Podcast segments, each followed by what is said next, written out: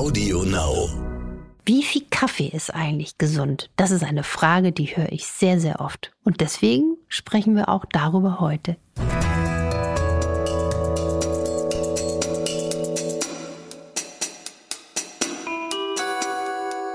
Dr. Anne Fleck, Gesundheit und Ernährung mit Brigitte Leben.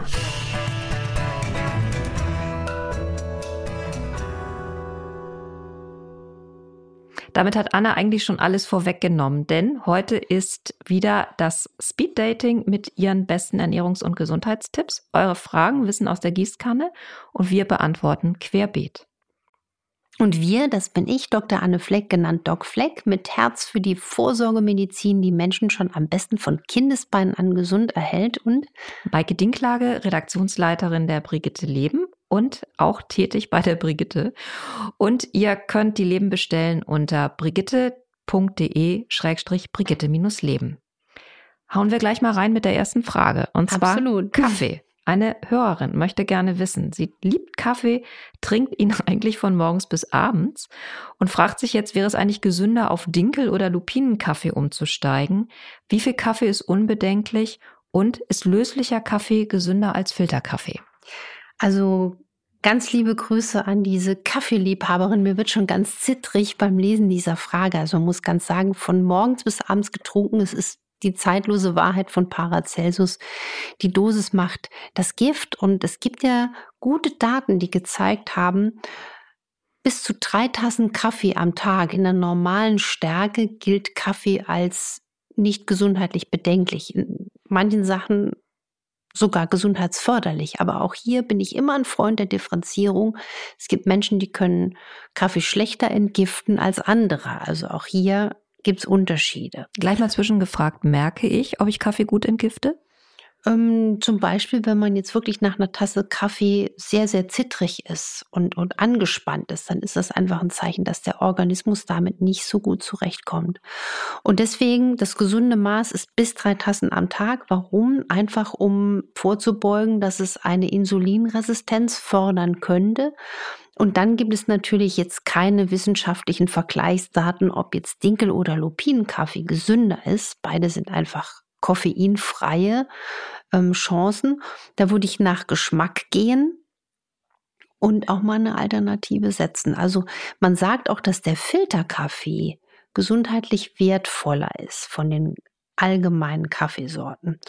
Und ich bin ja persönlich auch ein Kaffeeliebhaber. Ich habe ja auch mal drei Wochen auf Kaffee verzichtet. Ich habe das dann nur langsam ausgeschlichen, habe dann am ersten Tag auch ein bisschen Kopfweh gehabt und habe festgestellt, dass ich viel mehr Energie sogar hatte ohne Kaffee als mit Kaffee. Aber es ist einfach auch so ein liebgewonnenes Ritual, dass ich gesagt habe, nein, ich möchte nicht auf meinen Kaffee am Morgen verzichten. Also gerne Kaffee, darauf achten, wie verträgt man ihn. Ein Tipp noch dazu. Ich erlebe immer wieder in der Praxis, dass Menschen erzählen, ich kann so schlecht einschlafen. Und wenn ich dann genauer schaue und erfrage, dann stellt sich heraus, dass der letzte Kaffee am Nachmittag getrunken wird. Der Kaffee hat eine Halbwertszeit von sieben Stunden. So Was man immer nicht denkt, weil wir haben ja gelernt, Tee hält ewig vor im Körper und Kaffee baut sich innerhalb von einer halben Stunde ab.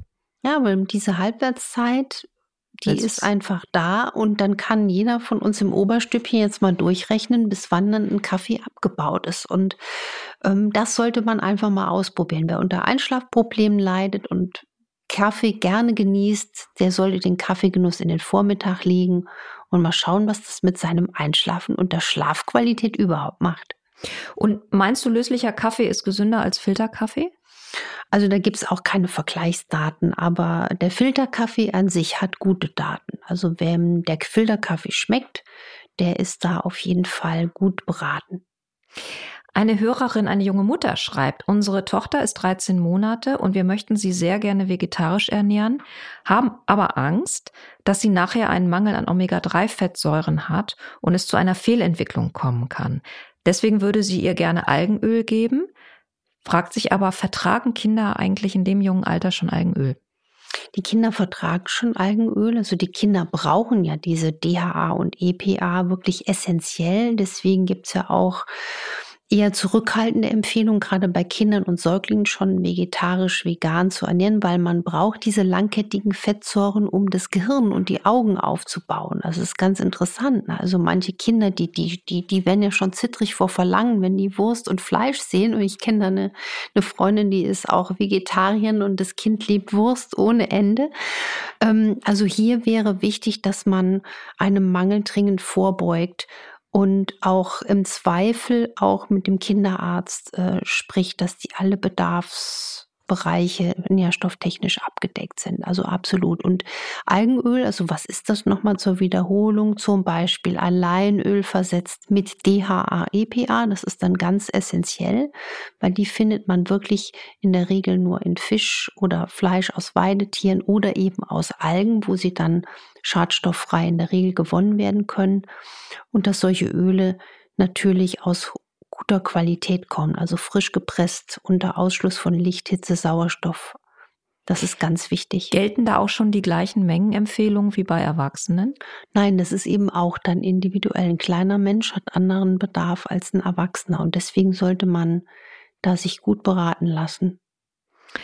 Wir haben eine Mail bekommen aus der Schweiz. Die Frau ist begeistertes Mitglied der Freiwilligen Schweizer Stützpunktfeuerwehr und fragt sich, was sie gesundes und energiespendendes snacken kann, wenn sie in einem sehr langen Einsatz ist. Und sie muss sich dann halt das Essen auch selber mitbringen. Ja, erstmal ganz liebe Grüße in die Schweiz. Ich war total begeistert über diese Frage, weil ich das die Schweiz unheimlich mag. Also auch, ne, wie die zum Beispiel, was ich toll an der Schweiz finde, dass die dann so auch so diskutieren. Ne? Also diese Volksentscheide, ich kann da mitbestimmen, ich werde gefragt, wie finde ich das? Und dann, ne? also finde ich, kann man von den Schweizern lernen. Wahrscheinlich ist ein kleines Land dann auch vielleicht im Vorteil, da lässt sich sowas einfacher umsetzen als bei so einem großen Land wie Deutschland. Also ganz liebe Kürzli in die Schweiz. Und was ich bei der Schweiz to auch toll fand, ich war mal als, als Schülerin ähm, nach dem Abi vier Wochen in der Schweiz einfach aus Neugier, um mir die anzuschauen, war dann der französisch sprechenden, italienisch sprechenden Schweiz. Und dort ist ja Schokolade Grundnahrungsmittel. Mhm. Ne? Das war wirklich sensationell. Nach, mhm. nach dem Mittagessen bekam ich da erstmal lauter Schokolade angeboten, als wäre es das Salatblatt. Das habe ich als, ja, als Schüler total geliebt. Es ist auch so weich und so cremig. Es ist ja. halt eine ganz besondere Schokolade. Ja, ja. Man kann durchaus Fan sein. Man kann, ja, man, ja, ohne, mir, mir tropft schon der Zahn. Ja. Jetzt auch, gerade weil das natürlich was ganz Tolles ist, wenn man bei der Schweizer und überhaupt bei der Feuerwehr arbeitet und sich auch freiwillig da engagiert. Also ganz, ganz, ganz großartig. Da würde ich folgendermaßen vorgehen. Erstens mal perfekte Snacks sind da ein, ein guter Apfel, ein schöner Bio-Apfel und zum Beispiel Nüsse, Kerne, Samen. Das sind zwei Sachen, genauso wie die Banane, die man, die ist sogar noch hygienisch verpackt, gut in den Rucksack einpacken kann und die nährstofftechnisch eine gute Bilanz liefern und die auch sättigen, vor allem in die Kombination. Also zum Beispiel der Apfel mit seinem Kohlenhydratgehalt, mit seinem Wassergehalt, Vitamingehalt, Ballaststoffgehalt und dann Eiweiße, gute Fette, zum Beispiel aus den Nüssen, Kernsamen und Ballaststoffe. Das fände ich ideal. Und natürlich, wenn die Schicht jetzt sehr lange ist, dann kann man sich vielleicht auch mal muss ja auch verpackbar und gut transportabel sein. Und da wird man ja im Noteinsatz nicht Zeit haben, sich noch irgendwo da was aufzukochen. Da muss einfach schnell gehen. Ähm, ein schönes Samenbrot oder ein Brot mit hohem Nussanteil und einen Belag, der einem schmeckt. Vielleicht auch noch ein paar Petersilie draufhacken, was ich ganz charmant finde. Ich mag zum Beispiel auch gern, äh, wenn man mal äh, Oliven püriert. Das ist jetzt nicht jedermanns Sache, aber so eine Olivencreme aufs Brot schmeckt mir beispielsweise gut. Oder auch mal ein Bio-Ei aufs Brot, weil es einfach auch schon lange satt macht. Und wenn man jetzt in kalten Tagen da Dienst hat. Ähm, ich bin ja ein großer Fan von Thermoskannen. Ich habe auch so eine breite Thermoskanne, kein Witz. Die ist für Suppen. Und ich habe dann gerne auch in der Praxis äh, eine Suppe dabei. Also ganz schnell mal eine Petersilien-Lauchsuppe. Man muss manchmal aufpassen, da ist manchmal auch Knoblauch vielleicht dabei. Das habe ich einmal nicht so beachtet. Ähm, und dann kann man sowas auch mal nebenbei trinken und kriegt dann auch warm. Also das wäre so mein Tipp. Das Trinken in der Schicht nicht vergessen und sich da vielleicht auch ein bisschen mit Wärme betanken. Kommen wir zu einer Frage aus dem Bereich Paardynamik bei der Ernährung. Der Freund unserer Hörerin hat eine Laktoseintoleranz und deswegen kocht sie mit unter anderem mit Lakto laktosefreier Sahne, aber natürlich auch mit anderen laktosefreien Lebensmitteln. Und jetzt hat sie gehört, dass wenn man aber diese Intoleranz gar nicht hat und das alles immer mit ist, dass dann das eigentlich relativ schlecht ist für die eigene Gesundheit. Ist da was dran? Also jetzt so dramatisch schlecht für die eigene Gesundheit würde ich das nicht bewerten, aber wir wissen aus der Erfahrung in der Ernährungsmedizin und äh, Menschen, die auch in Ernährungsberatungen arbeiten, kennen das Phänomen, wenn man etwas sehr, sehr lange nicht isst oder darauf verzichtet, verändert sich unter Umständen auch die Toleranz bei diesem Lebensmittel. Was ich ganz interessant finde, ist, viele Menschen denken gerne an die Laktoseintoleranz, also die Milchzuckerunverträglichkeit. Was 30 bis 40 Prozent der Menschen aber auch haben, ist die Milcheiweißunverträglichkeit, also das Casein. Das kann ja müde machen, das kann ähm, Migräne verursachen oder auch einfach, weil es immunologisch reizend ist, zum Beispiel auch mal Nasennebenhöhlenentzündungen fördern, auch bei Kindern. Und da wäre vielleicht mal ein Tipp, darauf zu achten, ähm, ob auch nicht das mal ein Thema ist aber insgesamt ähm, entspannt äh, umgehen mit, mit, äh, mit solchen Sachen. Sie kann ja, wenn sie Sorge hat, auch mal selbst zwischendurch einen normalen Joghurt essen. Also das ist, spricht ja nichts Zum dagegen. Ausgleich sozusagen. Genau. Ja. Wir haben eine Folge gemacht zum Thema Epstein-Barr-Virus. Das hat viele, viele Fragen nach sich gezogen. Und eine Hörerin schreibt, das ist jetzt ein bisschen exemplarisch, ähm, weil es einfach viele Menschen sich jetzt eben fragen, was mache ich, wenn ich dieses Virus habe? Sie weiß, dass sie es hat. Jetzt fragt sie sich, sollte ich von meinem Arzt jetzt noch über einen weiteren Bluttest abklären lassen, ob es sich um ein chronisch aktives Epstein-Barr-Virus handelt? Würde das bei einer weiteren Behandlung überhaupt einen Unterschied machen? Also erstmal Ruhe bewahren. Ne? 99 Prozent circa weltweit sind Träger des Epstein-Barr-Virus. Das ist einfach ein Fakt. Was nur die Geschichte dieses Virus anbelangt, vermutet man, dass es sich in den letzten 100 Jahren von seinem Charakter total verändert hat. Von so einem harmlosen Schüler sozusagen hat sich das Epstein-Barr-Virus zu so einem Klassenraudi entwickelt. Und man muss immer gucken, wenn sich jemand völlig wohl in seiner Haut fühlt, keine Beschwerden hat, da muss man jetzt nicht ähm, wild irgendwo rumstochern. Ne? Aber wenn jemand wirklich eine klare gesundheitliche Beeinträchtigung hat, zum Beispiel auch schon eine Autoimmunerkrankung, es gibt ja nachweislich, Gott sei Dank endlich, muss ich sagen, endlich, endlich, endlich durch Studien belegt, die Zusammenhänge, dass Epstein-Barr-Viren auch zu Multiple Sklerose quasi pushen können. Wenn man so ein Kandidat ist, dann lohnt es sich wirklich mal zu schauen, habe ich eine hohe Viruslast und im Zweifel auch eine Epstein-Barr-Virus-Aktivierung. Und das Problem ist, im Moment wird leider da kaum beforscht. Ich spüre da kein Interesse bei der Forschung oder bei Forschungsgeldern, solche Viren weiter zu beforschen, was ich sehr schade finde, weil ich merke, das ist ein riesen, riesen Thema. Und dann wenn da jetzt zum Beispiel eine hohe Viruslast ist, jemand Beeinträchtigungen hat, immer müde ist, dann wäre natürlich sinnvoll, den Gesamtorganismus zu stärken. Also wie ich es ja hier immer wieder vortanze sozusagen. Mit Leberaufbau, mit Darmsanierung. Also auch solchen Tipps wie im Buch Energy beschrieben. Äh, manche Patienten und die Patienten und Patientinnen in der Praxis, die sind ja auch quasi meine, auch ganz oft meine Lehrmeister. Ich bin ja jemand, der nicht bewertet oder verurteilt. Ich nehme meine Patienten, wie sie sind. Und da gibt's wirklich auch äh, pa Patienten mit Epstein-Barr, die unter einer sogenannten Mikroimmuntherapie, es sind solche Einnahmen, profitiert haben. Also das sind mal so ein Gedanke dazu. Also nicht hysterisch sein, jetzt nicht durchdrehen. Wir haben das Virus vermutlich alle. Wer beeinträchtigt ist, kann dem nachgehen, eine aktive, akt Virusinfektion nachweisen und sollte dann spätestens auch sagen, ich ändere was an meinem Lebensstil. Also der Epstein-Barr, der wird auch ein bisschen zurückgedrängt, wenn man auch an seiner ganzheitlichen Lebensführung ähm, arbeitet, also auch auf den Schlaf achtet, auf einen gesunden Rhythmus achtet. Und Man sagt ja ein bisschen Epstein-Barr-Viren, dass die auch so in der Leber überwintern. Also alles, was die Leber schwächt, ähm, sollte man dann auch ein bisschen auf dem Radar haben. Ein eher alltägliches Problem sind brüchige und splitternde Fingernägel. Das kennen viele. Ähm, wir haben eine Hörerin, die sagt, sie benutzt schon nur noch Naturkosmetik, aber das bringt es irgendwie nicht. Und sobald sie mit Wasser in Kontakt kommt oder auch mal so einen Putztag machen musste, wird es ganz schlimm. Wie kann sie denn sich selber helfen, damit die Nägel wieder ein bisschen gesünder aussehen? Also das ist ganz klar, dass ein ganz häufiges Phänomen, kennen ja ganz viele von uns und das ist ganz oft ein Thema, weil man dann chronisch mangelversorgt ist an bestimmten Nährstoffen. Also wenn man jetzt mal auf die Fingernägel gucken und entdeckt dann auch so zum Beispiel Rillen oder weiße Punkte, dann ist das auch ein Zeichen zum Beispiel von Zink und oder Eisenmangel.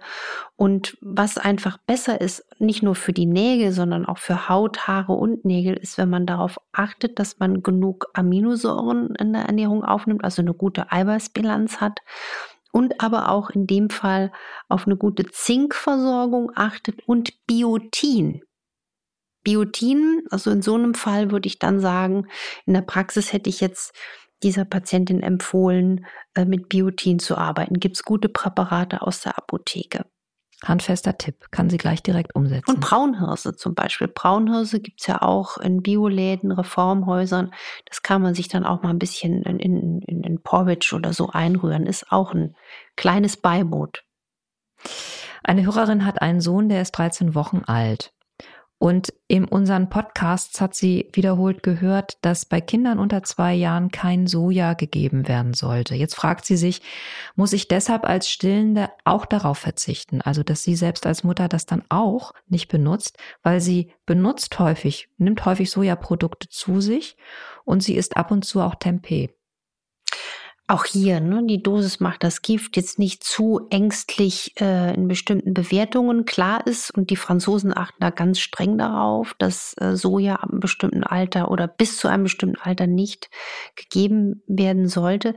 Ich würde einfach empfehlen, wenn es jetzt jemand ist, der sich vornehmlich vegetarisch ernährt, ist ja Soja auch eine Eiweißquelle, dass sie das auch ab und zu natürlich essen kann. Ich würde nur anstatt mit Soja Sahne gibt es ja auch tolle Alternativen, zum Beispiel aus, aus Hafer, aus Cashew. Es gibt ja auch immer, oder Hanfsamen, tolle Sahne-Alternativen, die ich geschmacklich auch gar nicht schlecht finde. Da einfach mal ein bisschen öfter links und rechts gucken.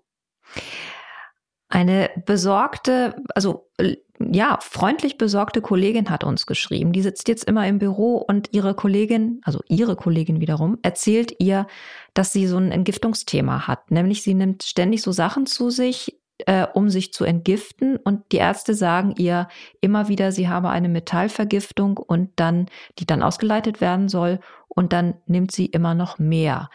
Und äh, die Dame, die Hörerin, die uns geschrieben hat, fragt sich jetzt, sie bekommt das so nebenbei mit und denkt sich dann im Stillen immer, ob das alles so gut ist. Das ist eine Frage, die ruft nach, nach Differenzierung sozusagen. Also zum Beispiel in der klassischen Medizin, da lernt man, der Körper kommt mit allem klar, der kann alles ausscheiden. Also wir haben ja tolle Entgiftungsorgane. Der Atem atmet Gifte ab, die Haut scheidet Gifte aus, die Niere, die Leber, der Darm. Und man muss aber sagen, dass wir in der heutigen Lebensweise ganz anderen toxischen Lasten ausgesetzt sind als früher auch jetzt hier ohne Hysterie oder Panik mache. Es ist einfach Fakt. Und das Problem ist, dass viele Menschen wirklich, wenn man danach schaut, also das wäre natürlich wichtig, dass man das misst im Blut, eine Metallbelastung haben. Und für die, die jetzt so Wissenschaftsfreaks unter uns sind, da gibt es extrem spannende und umfassende Arbeiten, dass auch chronische Metallbelastungen Krankheiten fördern können. Ja? Insofern ist der Gedanke ähm, dieser man muss etwas tun, wenn man eine hohe toxische Last hat, sinnvoll. Und dann gibt es natürlich ähm, ganz verschiedene Ansätze. Ne? Das ist eine, auch immer eine, eine, Frage, wer behandelt das? Hat das Hand und Fuß? Ähm, eine, eine gute äh, Entgiftung oder Metallausleitung gehört wirklich auch in Hände von erfahrenen Leuten. Also ich habe zum Beispiel mal wieder vom halben Jahr mein Blut kontrolliert. Ich habe auch im Moment gerade Quecksilber und Arsen hoch im Blut. Ich weiß aber auch warum. Ich habe öfter auch mal Reis gegessen oder auch wenn man äh, äh auch manchmal Fisch isst. Wir wissen einfach, da gibt es auch eine höhere Quecksilberlast. Ne? Also was mich mal sehr berührt hat, dass man weiß, oder wo gibt es zum Beispiel gute medizinische Internetdatenbanken, zum Beispiel PubMed, also PUB-Med, das ist die größte medizinische Datenbank der Welt, die es überhaupt gibt. Und es gibt zum Beispiel auch Zusammenhänge zwischen Metallbelastungen und Krebs oder gerade bei, bei ähm, Brustkrebs. Und deswegen ist das Thema nicht zu unterschätzen. Also es macht schon Sinn, danach zu gucken, vor allen Dingen vielleicht, wenn man auch schon ein Thema hat Jetzt haben wir leider wieder einige Fragen nicht geschafft. Das ist halt einfach immer so. Ähm, wir nehmen sie mit zum nächsten Mal und werden sie dann erörtern. Das machen wir auf jeden Fall. Ich gehe manchmal auch lieber ein bisschen ausführlicher auf eine Frage ein, weil ich denke mir, dann kann man da auch viel äh, vom Denken her verstehen. Und danke, danke für eure Fragen. Schreibt uns weiter, denn das ist das, was auch uns hier sehr, sehr motiviert. Infoline.brigitte.de ist dafür die Adresse. Abonniert uns auf Audio Now und auf den anderen Plattformen. Bewertet uns auf iTunes. Das ist auch was, was uns motiviert, wenn diese Bewertungen gut sind. Aber ihr dürft natürlich bewerten, wie ihr lustig seid und wie ihr uns empfindet. Nächste Woche werden wir psychologisch. Dann geht es nämlich darum, ob man sich einmischen soll, wenn man glaubt, dass es dem Partner oder auch den eigenen Eltern deutlich besser gehen würde, wenn die Ernährungsgewohnheiten andere wären. Also, die Frage ist, soll ich da missionieren oder schaffe ich es auch mit motivieren? Hört uns einfach zu. Bis dahin. Genau. Macht was draus. Bis bald. Tschüss. Tschüss.